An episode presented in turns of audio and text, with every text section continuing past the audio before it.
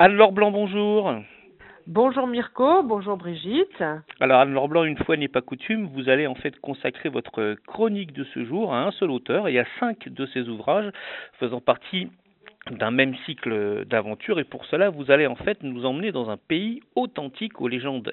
Bien ancrées, un pays en fait très très populaire aujourd'hui hein, pour pour son tourisme, un pays où, l'on trinque plus vite que son ombre, un pays euh, au paysage vert, matelassé de, de tourbières, que sillonnent des, des poneys sauvages, un pays avec des habitations de pierre, euh, des élevages de moutons et, et bien bien bien bien bien encore d'autres choses. Alors où allez-vous nous emmener Anne-Laure Blanc et de quoi et de qui allez-vous nous parler? Bon, je vois que vous êtes, euh, vous êtes comme moi un passionné de ce pays vert qui est l'Irlande. Bravo, et On oui. l'aura- l'aura découvert, bien sûr. Et je voudrais vous parler donc d'un cycle romanesque signé de Éric Simard qui s'appelle Le souffle de la pierre d'Irlande, qui a été réédité entre 2000 de- en 2016 par Manière Jeunesse, et c'est un cycle qu'il avait écrit en 1999. Donc c'est pas une totale nouveauté, D'accord. mais je pense que c'est avant les vacances d'été, en plus, quand tout le monde ça- se- voilà, euh, pense à partir un petit peu se mettre au vert et au frais, eh bien parler d'Irlande, c'est une, c'est une bonne idée. Euh, donc nous allons partir avec Eric Simard en Irlande. Alors vous savez que dans notre monde, les, les quatre éléments fondamentaux sont le feu, l'air, la terre et l'eau. Et Oui. ce sont les titres des quatre premiers tomes de cette épopée. Mais en Irlande, euh, si vous connaissez un petit peu ce, ce magnifique pays, il faut ajouter le brouillard. Le Mhm. brouillard qui leur emprunte quelques-unes de ses qualités. Et voilà pourquoi le roman se déroule en cinq tomes. D'accord. Donc nous comme tome 1 le feu, tome 2 l'air, tome 3 la terre, tome 4 l'eau et tome 5 le brouillard. Le brouillard. Voilà. Voilà, donc ce sont des petits volumes, hein, je le dis tout de suite pour les données techniques, euh, qui vont de, de 222 à 200 à 376 pages et qui coûtent euh, de 6,80 euros à 7 euros, donc c'est tout à fait euh, abordable et puis on les trouve aussi en bibliothèque bien sûr. Donc euh, partons donc en Irlande. L'Irlande, quelle mouche avait donc piqué maman? Depuis la disparition de papa en octobre dernier, elle répétait à qui voulait l'entendre qu'elle ne remettrait plus les pieds sur cette île, que les souvenirs la feraient trop souffrir. Les parents de William, donc notre euh, narrateur qui a 12 ans, sont archéologues et s'intéressent de près aux légendes celtes, à commencer par tout ce qui touche aux Tuatha des Danann, les tribus de la déesse Dana. Alors, je vais peut-être pas très bien prononcer l'irlandais, hein, vous, vous me pardonnerez, Oui. chers auditeurs, Je suis comme bon, vous. Je le fais à la française, voilà. Quand les Gaëls, les Irlandais actuels, débarquèrent en Irlande pour conquérir l'île, je cite toujours, ils parvinrent à vaincre les Tuatha des Danann et les obligèrent à vivre dans les royaumes souterrains, les Cides. Aujourd'hui, les, les vivent sous terre ou dans la mer, dans leur monde invisible. Mais leur magie est toujours aussi vivace, mais celle des Faumoirs aussi. Les Faumoirs, un peuple monstrueux et démoniaque, il faut le dire. Donc le roman va faire alterner avec un rare talent la description de la vie de collège, hein, vraiment d'un adolescent de 12 ans, et celle des mondes disparus, la vie quotidienne d'aujourd'hui. Il se balade en mobilette, et, il va pique-niquer un peu partout, et puis la féerie hein, vraiment intemporelle. La mythologie irlandaise est si riche qu'Éric Simard y a en effet puisé la matière d'un bel ensemble romanesque. Inscrit dans un collège de Clifden, le jeune William, donc notre héros, est vite intrigué par les capacités étranges de Fiona, qui est une jeune fille aveugle. Nous sommes en terre celte et le merveilleux n'est jamais loin, bien sûr. hein. Les pierres respirent, les dolmens cachent des trésors, les aigles, les cygnes et les chevaux ont des vertus cachées. Enfin, pas tous, mais certains. Mhm. Donc, dans le, dans le premier tome, euh, ces, deux, ces deux jeunes, William et Fiona, découvrent un talisman, une pierre d'émeraude qui s'est déchaussée de l'épée du dieu Nuada. Donc, c'est une invention d'ailleurs. hein. L'émeraude n'est pas dans la mythologie, mais c'est une invention de l'auteur. Voilà. Dans le deuxième tome, c'est l'épée elle-même qui est exhumée. Cette arme féerique reprend alors toute sa force, car William a appris entre-temps qu'il n'était rien moins que la réincarnation d'un Dédanan, un guerrier au pouvoir magique. Et sa seule idée maintenant, c'est de retrouver toute sa mémoire et les héros de son peuple. Vous voyez, on est vraiment dans, dans un lien permanent entre la mythologie et, et l'actualité. Mhm.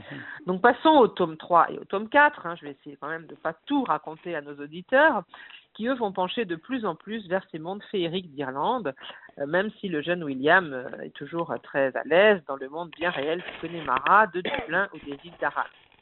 Car très drôle, on voit passer de temps en temps des, des petits lutins, les leprechauns, qui sont des lutins gardeurs de trésors et qui apprécient autant les caves des banques où ils sont censés garder le trésor Mhm. irlandais que le rugby. On les voit euh, invisible, euh, regarder un match de rugby dans un magasin de télévision. C'est très très drôle. Quant au personnage de Chrome Doub, dont la tête est séparée du corps, il est plein d'humour et il fait des tours de force extraordinaires. Il se promène avec sa tête sous le bras, c'est assez spécial. donc voilà, on a par, en revanche ces faumoirs, donc ce peuple monstrueux qui menace, les ennemis rôdent, le mal se répand et William ne sait toujours pas de quelle lignée il descend. Mais il va retrouver le chaudron d'abondance, puis la lance infaillible. Reste à découvrir la pierre de Fall. Nous voilà donc au début du cinquième tome. La situation est quasiment désespérée. Retranchés sur une pointe de terre balayée par les vents, cinq héros jurèrent de lutter jusqu'à la mort. Eriam, sa jument Saul, Bran, le fidèle cheval d'Anga, la tête du géant Cromdoub et Din, le petit esprit de la nature. Mais combien de temps pourrait-il résister à l'armée des Faumoirs? Donc on est en pleine scène de bataille, la mer et la terre se défendent avec l'énergie du désespoir les généalogies se démêlent et on a plein, plein, plein de surprises justement dans ces fameuses généalogies irlandaises. Car comment savoir qui l'on est si évidemment l'on ne sait pas d'où l'on vient? Grande question, n'est-ce pas? Alors le dernier talisman, la pierre de Fall, est enfin découvert. Nuada se dévoile, le soleil gagne sur les brouillards maléfiques. C'est vraiment quand même le soleil qui va gagner. Ça ne dure jamais longtemps, hein, Mais là, le soleil. en profiter, oui. Voilà, plusieurs fois par jour. Reste au Dieu à reconstruire bien sûr une Irlande de paix et de tolérance, et nos deux héros vont renforcer leur amour bien sûr, puisqu'ils ont grandi, William et Fiona depuis, en écoutant le moindre souffle des pierres qui respirent. Voilà, donc c'est vraiment une très belle série romanesque, et Eric Simard a puisé la, plus grande partie de cette inspiration féerique dans la mythologie celte, en appelant à lui les Tuatha des Danann, les Méros, les Chéris, les Changelins, les Léprechauns, les Cromdus, bien sûr, donc toute une, une foultitude de personnages euh, vraiment euh, extraordinaire, mais il a aussi euh, ajouté un petit peu de, dans cette, euh, un petit peu d'autres choses. Il a inventé les envies, des animaux tutélaires avec qui les héros peuvent fusionner.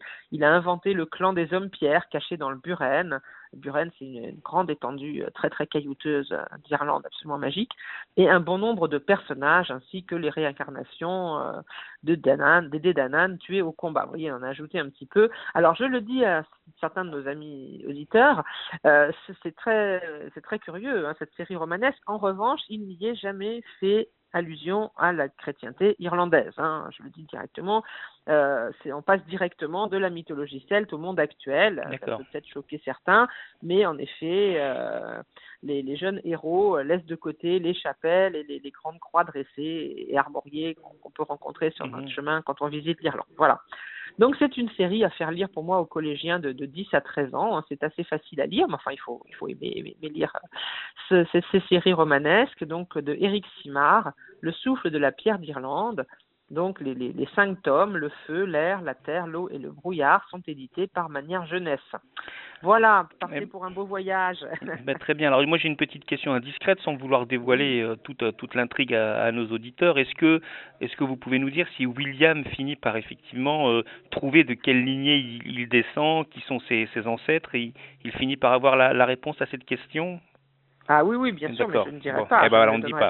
c'est très compliqué, c'est très compliqué parce qu'on s'aperçoit en fait qu'à force de, de, de, de, faire des, navettes, si j'ose dire, entre le monde réel et le monde imaginaire, en fait, chaque Irlandais a quelque part, quelque part un ancêtre qui vient de ces, de ces féeries.